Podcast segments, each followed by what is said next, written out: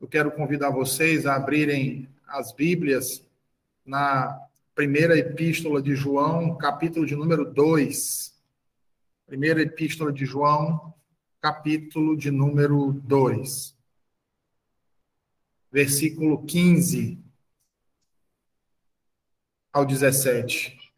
1 João, capítulo 2, versículos 15 ao versículo de número 17. Assim diz o Senhor: Não ameis o mundo, nem as coisas que há no mundo. Se alguém amar o mundo, o amor do Pai não está nele.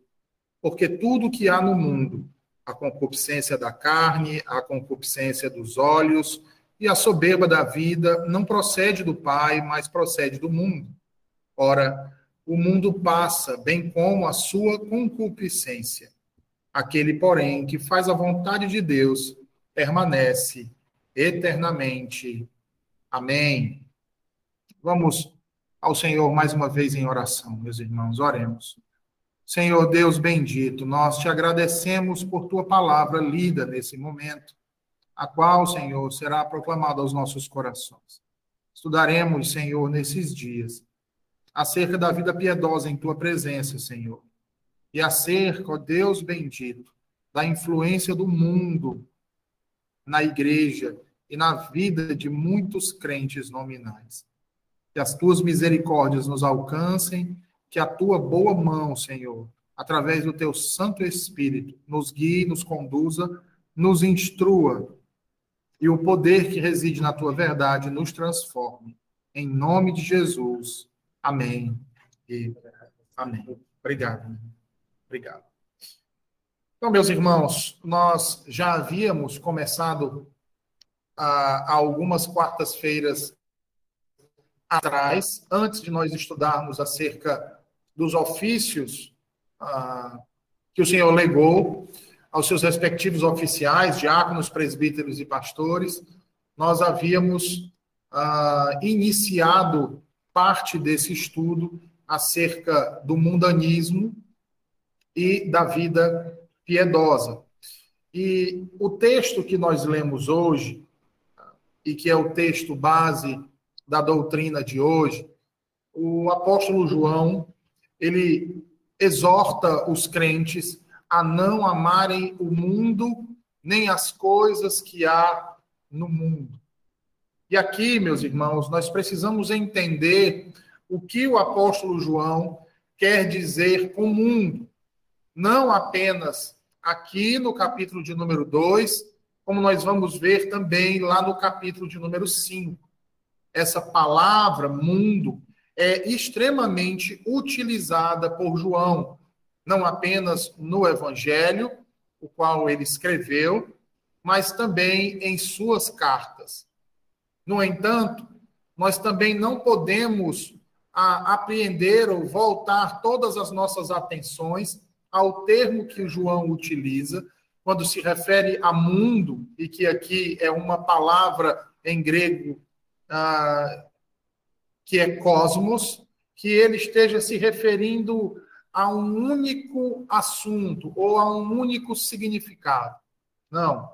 Na verdade, esse termo ou essa palavra cosmos ah, tem um campo semântico bastante abrangente e João usa esse termo por algumas vezes e de sentidos ou de significados diferentes. Mas neste caso aqui, em específico, o sentido da palavra mundo que ele utiliza e que geralmente nós somos levados a querer enxergar diz respeito ao mundo criado, ou seja, as obras da criação de Deus.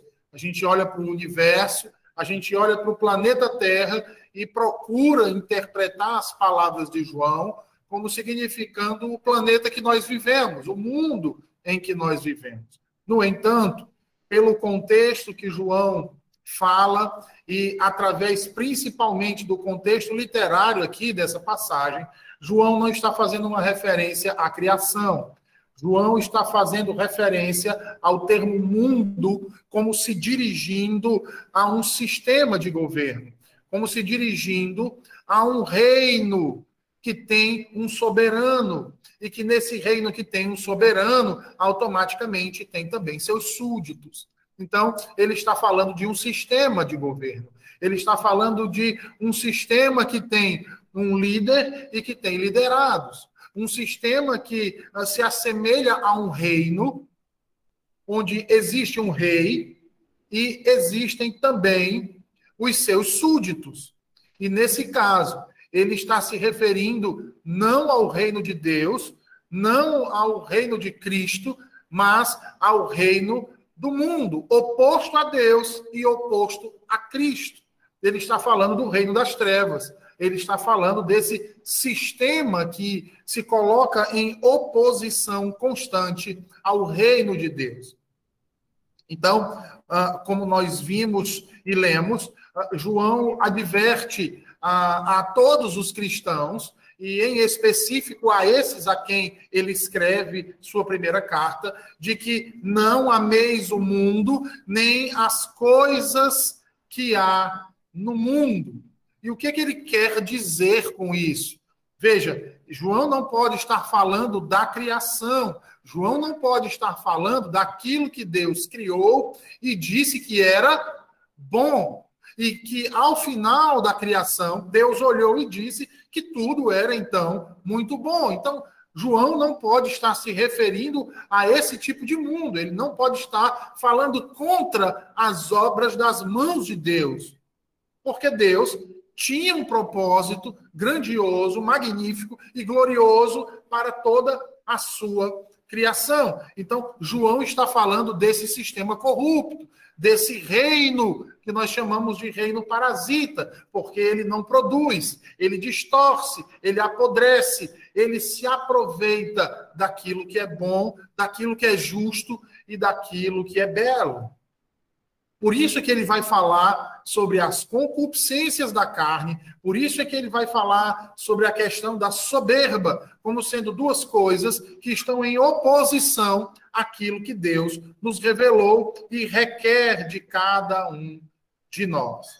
Então, ah, tendo tomado isso, ah, o conceito de mundo que João está tratando aqui, ele vai nos conclamar a entrarmos em uma batalha, a lutarmos em uma guerra, uma guerra que todos aqueles que creem em Jesus Cristo, que temem ao Senhor, que amam a Deus e que ah, professaram ser ele o seu Senhor e Salvador, estão agora ah, na iminência de travar uma guerra contra o mundanismo uma guerra que diz respeito à nossa liberdade, uma guerra que diz respeito à nossa perseverança por meio de Cristo.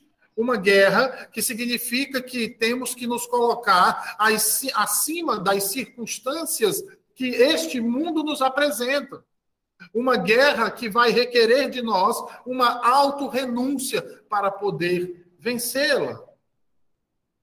Uma guerra que só pode ser travada por meio da fé.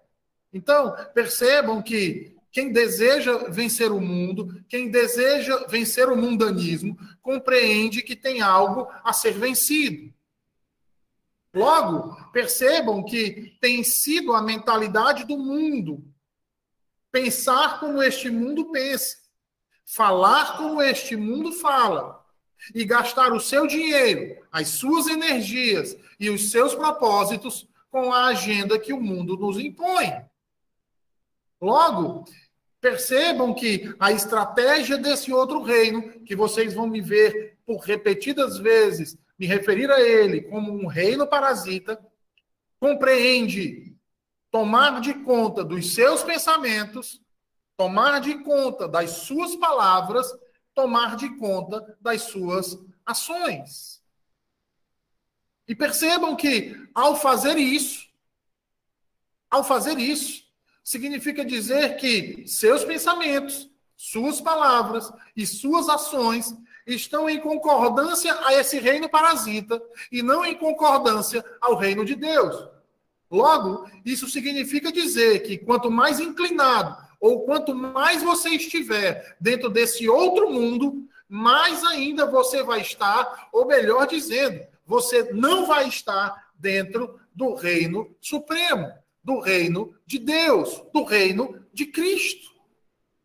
Porque quem não age para a glória de Deus, age contra a glória de Deus. Quem não pertence a Cristo, pertence ao diabo. Quem não está no reino de Deus, está automaticamente como súdito do reino das trevas. Tá?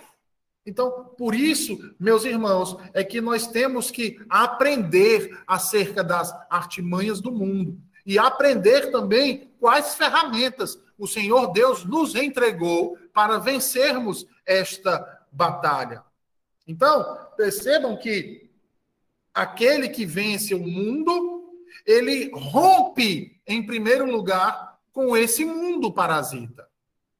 E ele começa a romper isso muitas vezes dentro de casa, com seus amigos, com as suas atividades, com os seus hábitos. É por isso que nós dizemos que ah, uma conversão verdadeira deve provocar uma mudança verdadeira. A pessoa que diz que creu em Jesus Cristo como seu único e suficiente Salvador, mas que a vida permanece tal qual era antes de professá-lo, esse não experimentou de uma conversão. Esse não experimentou das beneficências de Cristo, da graça de Deus e do seu amor. Esse continua seguindo a estrada que conduz à perdição. Ele não dobrou radicalmente à direita, retornando para a estrada que conduz ao reino dos céus. Ele continua caminhando diretamente para a estrada que conduz ao inferno. Onde não há mudança, não há evangelho. Porque o evangelho, irmãos, requer uma mudança em todo aquele que diz que crê. Mudança essa, meus irmãos, atitude essa, meus irmãos, que aqueles que foram alcançados falam com um grande coro junto de Josué, quando chega diante da terra prometida, olha para todo o povo, olha para as queixas do povo, olha e diz: Eu não sei vocês, mas eu e minha casa serviremos ao Senhor. A atitude de Josué é de rejeitar tudo aquilo que o mundo exterior oferecia para abraçar não apenas ele, mas a casa dele, e isso diz respeito à família dele, aquilo que Deus oferecia em sua terra e em seu reino.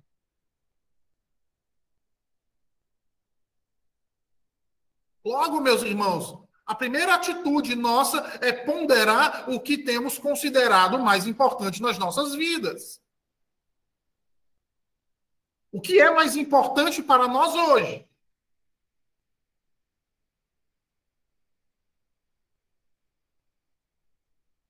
Ora, se ainda estamos presos às coisas deste mundo, acorrentados, como podemos dizer que experimentamos a liberdade que Cristo nos deu? Entendem, irmãos? E nós bem sabemos, à luz do próprio Evangelho, que nós não temos como quebrar essas correntes por nós mesmos. Nós necessitamos da graça. É por isso que o crente pode vencer o mundo, porque ele vence o mundo através da fé. Mas aquele que não tem a fé, ele não vai vencer o mundo. Por quê?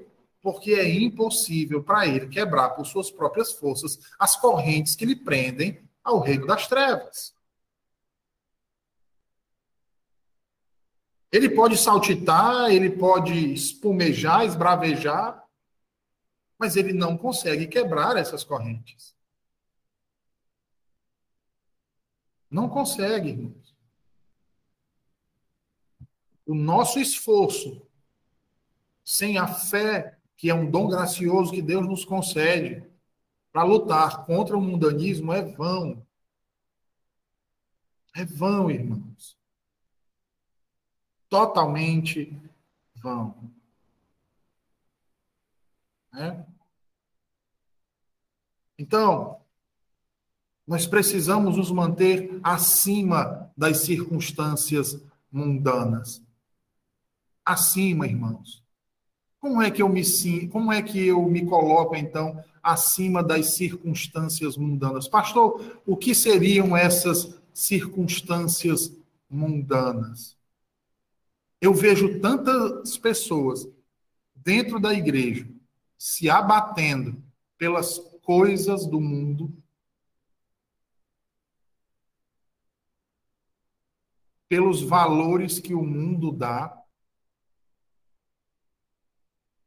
Você já parou para pensar nisso?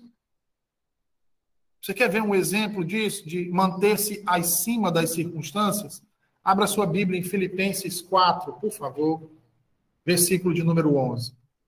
Filipenses 4, versículo de número 11.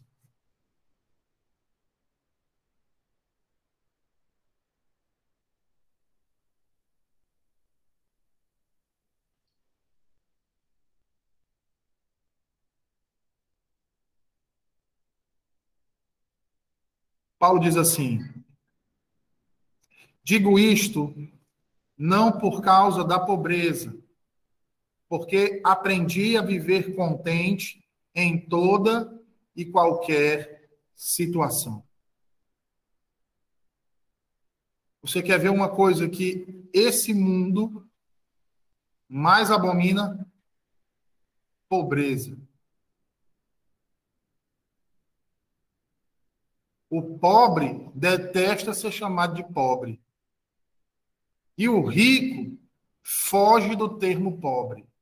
Não só do termo, das pessoas também. Já parou para pensar nisso? Paulo diz: Digo isto não por causa da pobreza, porque aprendi a viver contente em toda e qualquer situação. Poucos de nós já pararam para ler essa palavra e meditar no que Paulo está dizendo aqui. Porque volta e meia, nós vemos pessoas muitas vezes desesperadas dentro das igrejas por essas coisas que Paulo passa então a comentar aqui a partir do versículo 12. Veja aí o que ele diz. Tanto ser estar humilhado, como também ser, ser honrado.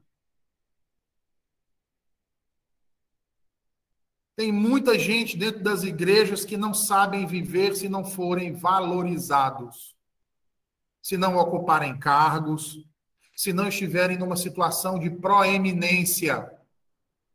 E de onde vêm esses valores? Não são do reino de Deus.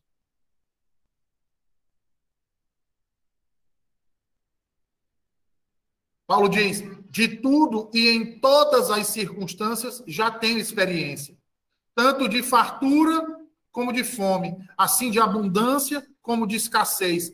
Tudo posso naquele que me fortalece.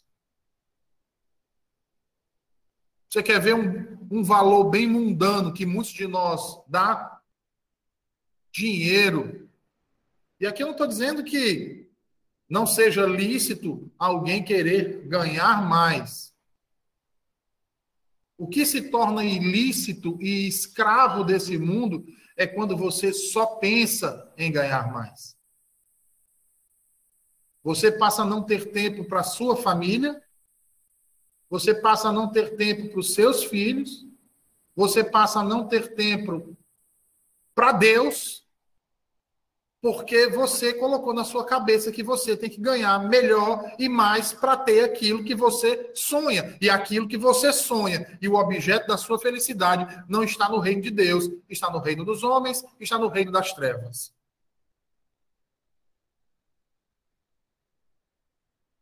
Três valores do reino das trevas: fama, dinheiro e poder. E muitos dentro das igrejas vivem desesperadamente atrás dessas três coisas. Entendem, irmãos? Atrás dessas três coisas. Já pensou sobre isso? Veja, quantos de nós aqui almejam tanto ser ricos, e não pelo trabalho, que acabam comprando Totolec, jogando na Mega Sena toda semana. Porque quer dormir pobre e amanhecer rico. E ainda que isso seja contrário à lei de Deus, ele não se importa em cometer esse pecado. Porque a felicidade dele e o contentamento dele está em ter muito dinheiro e não em saber que Cristo o ama e que há uma vida eterna de gozo para ele desfrutar. Ele vive pelo agora, porque o mundo o mundo valoriza o agora. Valoriza o agora. Paulo diz: nem riqueza, nem, nem pobreza, nem tristeza, nem alegria. Nada disso podia afastá-lo do viver centralizado em Cristo. Então, se Paulo tivesse dinheiro, muito bem. Se Paulo estivesse pobre, muito bem. Se Paulo chegasse em um lugar e fosse valorizado, muito bem. Se ele chegasse em um lugar e ele fosse humilhado, muito bem. Porque a felicidade dele, a busca maior dele, o anseio do seu coração não estava nessas coisas. Não estava no dinheiro não estava na fama e não estava no poder, mas estava na glória de Deus. E para a glória de Deus, ele consegue achar contentamento em todas essas coisas. E é isso que significa viver em Cristo. É isso que significa vencer o mundo. Viver por amor a Cristo, acima das ameaças, acima das seduções, acima dos prazeres do mundo.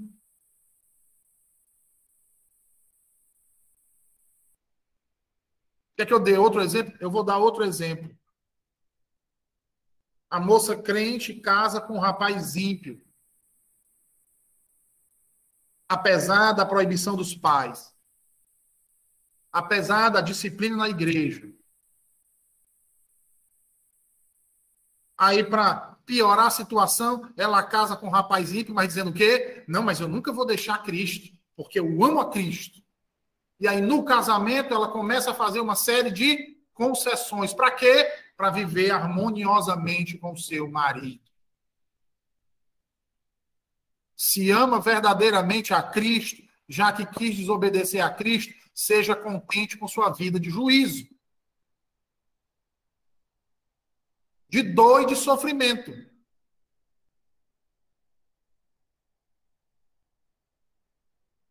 Mas aí vai cedendo.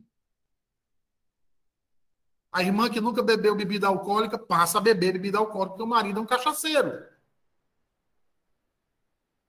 A irmã que nunca soube o que era uma boate na vida, passa aí para boate, para festa de forró, para tudo isso, para acompanhar o marido, porque o marido gosta dessas coisas.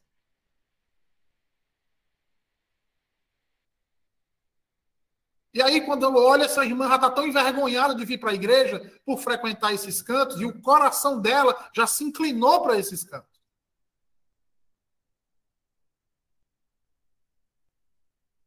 Essa não venceu o mundanismo, foi vencida por ele.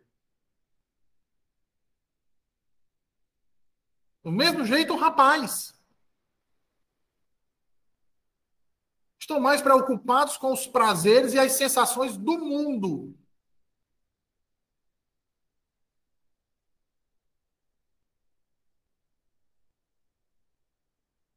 Você quer ver uma prova disso? Vou dar outro exemplo. Eu estou dando aqui um exemplo, irmãos. A praia, o mar, É lindo, sem sombra de dúvidas. Obras das mãos de Deus. Dificilmente eu conheço alguém que diga assim: eu detesto praia. Não. Quase todas as pessoas que eu conheço, daqui de Fortaleza ou de fora, amam a praia. E não tem problema nenhum, não é pecado você gostar de ir para a praia. Tomar um banho de mar, de repente até passear de barco, fazer um mergulho. É maravilhoso. É maravilhoso. Só que o que, que o mundanismo faz? O dia da praia, para você ir para a praia, não é num sábado. Não é numa quinta-feira. Nem numa sexta-feira. Nem pense de ir numa segunda-feira. É no domingo, no dia do Senhor.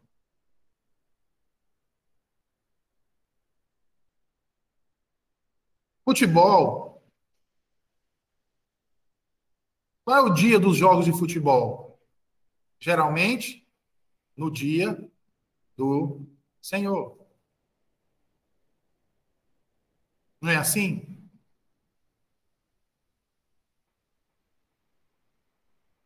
Qual é o dia que o mundo escolheu para homenagear o mundo? Geralmente no dia do Senhor. Aí fica me perdoe o termo que eu vou usar, a crentaiada todinha dizendo, mas qual é o problema? Mas qual é o problema?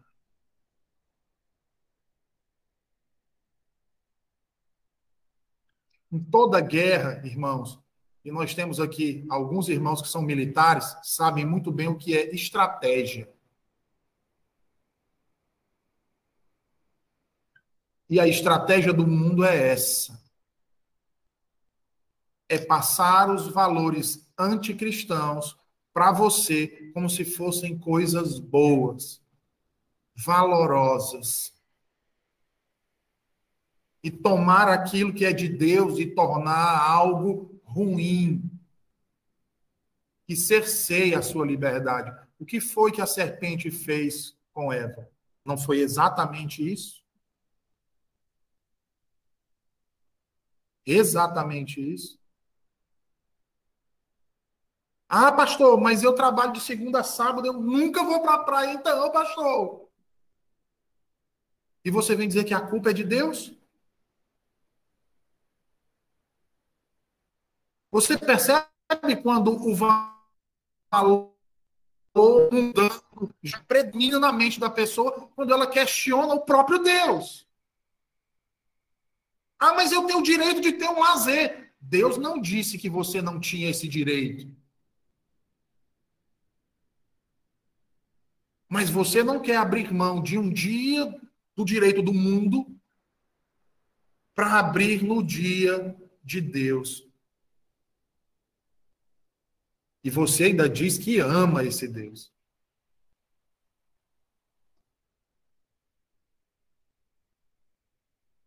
Não é assim? Eu cresci na, na Assembleia de Deus. E sabe qual era o dia predileto para os irmãos comerem pizza? no domingo depois do culto, onde se conversa de tudo, menos o que foi pregado. Ah, é pecado comer pizza? Não, de maneira nenhuma. Você tem seis dias para fazer isso.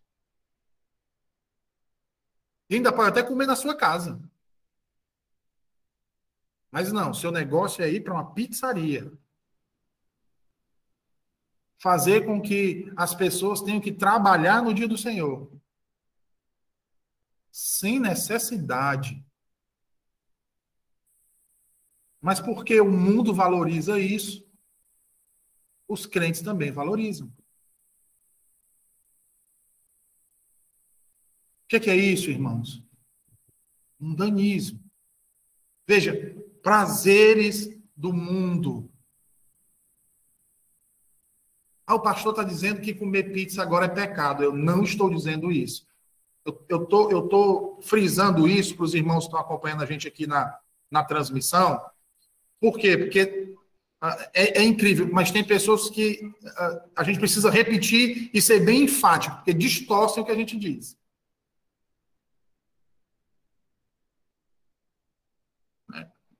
Um dia desses, a gente falando aqui que o homem é o cabeça da casa, que o homem tem atribuições que a mulher não tem.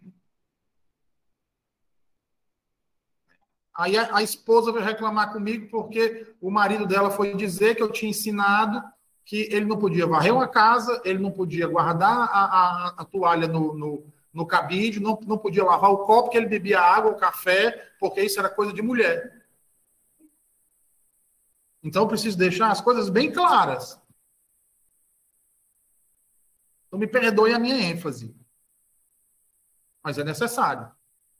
Então, comer pizza é lícito? É lícito. Ir para uma praia é lícito? É lícito. Mas não no dia do Senhor. No dia do Senhor, para nós que somos cristãos, isso se torna ilícito. Por quê? Porque nós já falamos aqui, o dia do Senhor é um dia que o próprio Deus separou para que cessássemos das nossas todas as outras atividades que fazemos em seis dias, para dedicarmos aquele dia, para tributarmos aquele dia em oferta ao Senhor. Nós estamos oferecendo o nosso tempo. O tempo que, inclusive, o Senhor do tempo foi quem nos concedeu graciosamente. Para eu ser ensinado por Ele, para eu poder adorar a Ele mas a minha mente está tão encostada dos valores mundanos que eu não consigo enxergar essa realidade. E aí eu olho para qualquer outra igreja ou seita que não guarda o dia do Senhor para me abraçar e dizer assim: não, eles, não, eles vão para o céu também e eles não guardam. Então, lê do engano seu.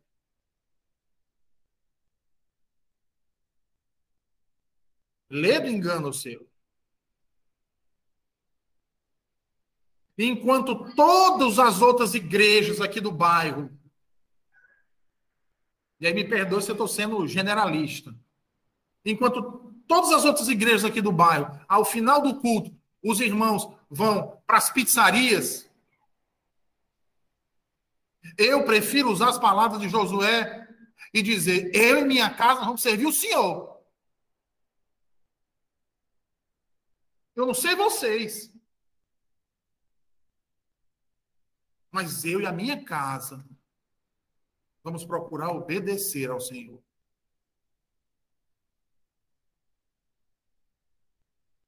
Uma vez eu perguntei para um grupo de jovens: Ah, pastor, eu ensinei sobre o dia do Senhor. Quer dizer que a gente não pode mais comer pizza depois do culto? Eu digo, não. E como é que nós vamos fazer? Tem outros dias para isso. Ah, mas não tem graça. Eu digo, a graça só tem no dia do Senhor, né?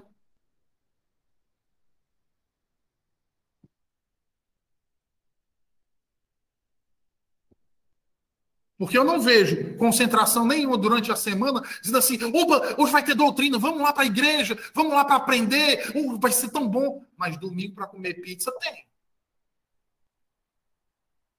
Hoje vai ter oração, quatro horas de oração, bora para lá, todo mundo aqui, vamos nos reunir. E não, é passar quatro horas na praia. Tem, no dia do Senhor. Ah, mas porque todos os dias são dias do Senhor. Quanto tempo dos outros dias você dedica a Deus?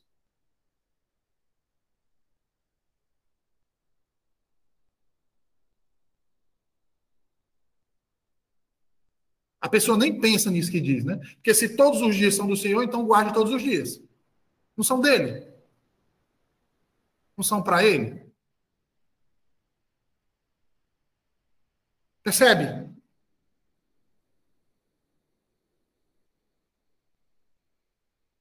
Sabe, eu fico olhando para essas coisas que por causa de uma, olha, por causa de uma pizza, tem gente que sai de igreja por causa de uma pizza.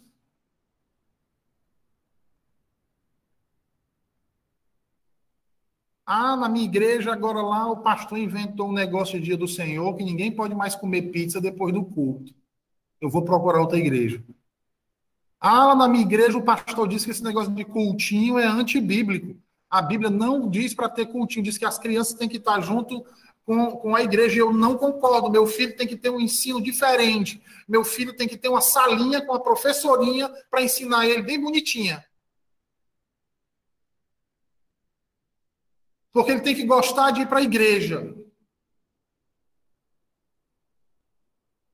Ele tem que gostar de ir para a igreja para brincar, não é para aprender. Não é para ouvir a voz de Deus, é para cantarolar as músicas que a tia cantarolava. Sai da igreja por isso. O doutor Diobic, ele, em um de seus livros, ele fala a respeito de um, de um pastor, plantador de igrejas, lá na África do Sul, que certa vez ele foi dar uma palestra lá e, e conheceu e conversando com ele, ele disse para ele que ele toda a vida que ele pregava na África, ele tinha aquela sensação e aquela, veja bem, ele disse que tinha aquela sensação de que ele iria sempre ser preso e perseguido. E ele disse assim: Ah, mas aqui você enfrenta muita perseguição. E ele disse: Não, eu não enfrento muita perseguição. Ah, mas então você enfrenta perseguição. É, eu enfrento perseguição. Mas sempre eu espero que seja uma verdadeira perseguição. O doutor Gelbic disse, aquilo chamou a atenção dele. Ele disse, mas o que, que você chama de perseguição e de verdadeira perseguição? Você acabou de dizer que é perseguido. Mas que você sempre espera por uma verdadeira perseguição. O que que faz você achar que a perseguição que você sente hoje, que você tem hoje, não é uma verdadeira perseguição? Como é essa perseguição? Me dê um exemplo. Aí ele disse, por exemplo, uma vez eu estava pregando, né? E uh, che chegou um grupo de homens muçulmanos e me prenderam. Me levaram para um lugar e quando chegou lá, me amarraram os pés e as mãos, me colocaram de cabeça para baixo e tiraram o capuz. E colocaram um balde embaixo urinaram dentro desse balde. Defecaram dentro desse balde e mergulhavam a minha cabeça, me deixavam alguns segundos com a cabeça mergulhada e quando eu voltava eles diziam: ainda vai pregar sobre Cristo?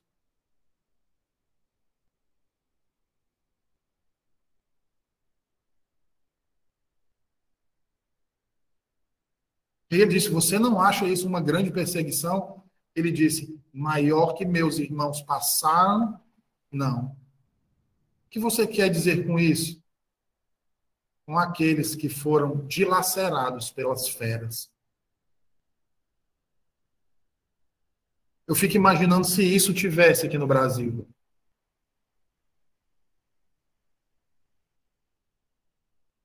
Quantos crentes conseguiriam passar por uma situação dessa? Se não conseguem abrir mão de algumas horas em um dia na semana para adorar a Deus.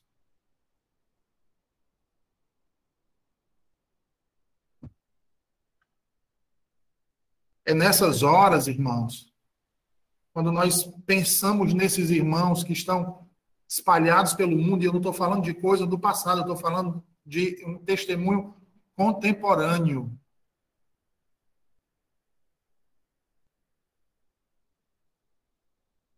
Que a gente olha para nós mesmos e nós nos perguntamos: quanto nós amamos a Cristo?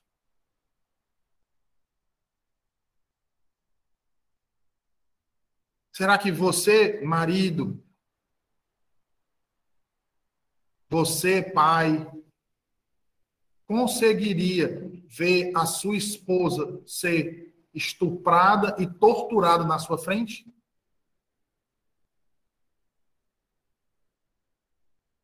Você conseguiria ver isso com seus filhos?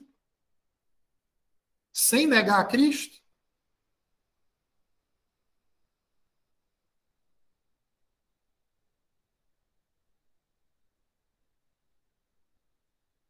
Onde está o valor da sua vida? Nos valores do reino das trevas ou nos valores do, do reino de Deus?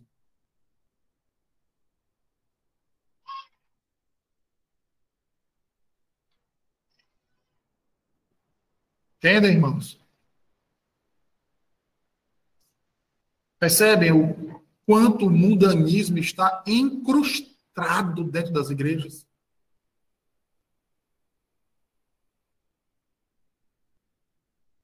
Precisa assim, não, mas ele, o, o, o, irmão, é, eu pensei que o irmão era tão piedoso. O que é piedade para você?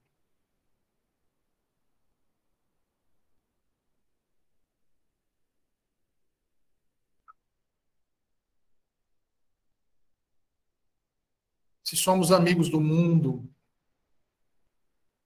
não aguentaríamos sequer a perseguição que vai se dar nos próximos anos no nosso país, que é muito fraca ainda. Porque por enquanto as pessoas estão só perdendo emprego e sendo xingados na rede social.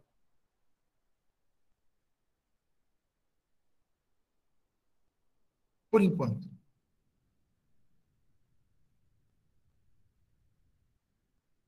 Quero ver diante disso, irmãos.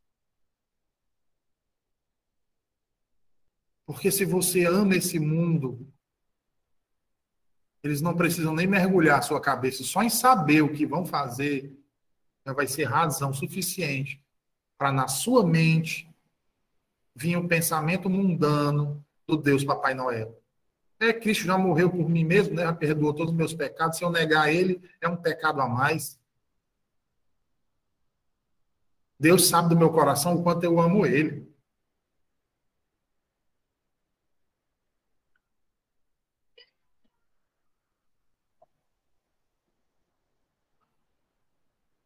Abra sua Bíblia aí, 2 Timóteo 3,12. Caminhando para a primeira parte final hoje. 2 Timóteo 3,12, por favor.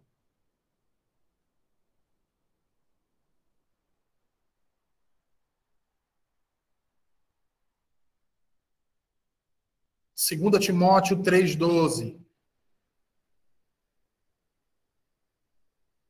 Diz assim o texto: Ora, todos quantos querem viver piedosamente em Cristo Jesus serão perseguidos. Se você é um verdadeiro cristão, espere por perseguição. Sabe por quê que você vai ser perseguido? Porque aquilo que você valoriza não é o mesmo que esse mundo e os súditos desse mundo valorizam. É justamente o oposto. Logo, você vai ser perseguido. Agora, se você valoriza as mesmas coisas que os súditos desse mundo valorizam,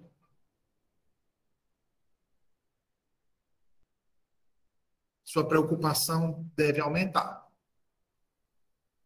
Porque é sinal de que você não é súdito do grande rei, mas súdito da serpente maligna. É súdito de Satanás e de seu reino de trevas. Que o Senhor tenha misericórdia das nossas vidas e nos faça lembrar que o sorriso do mundo é o cântico da sereia, é o canto da serpente, que traz morte e destruição.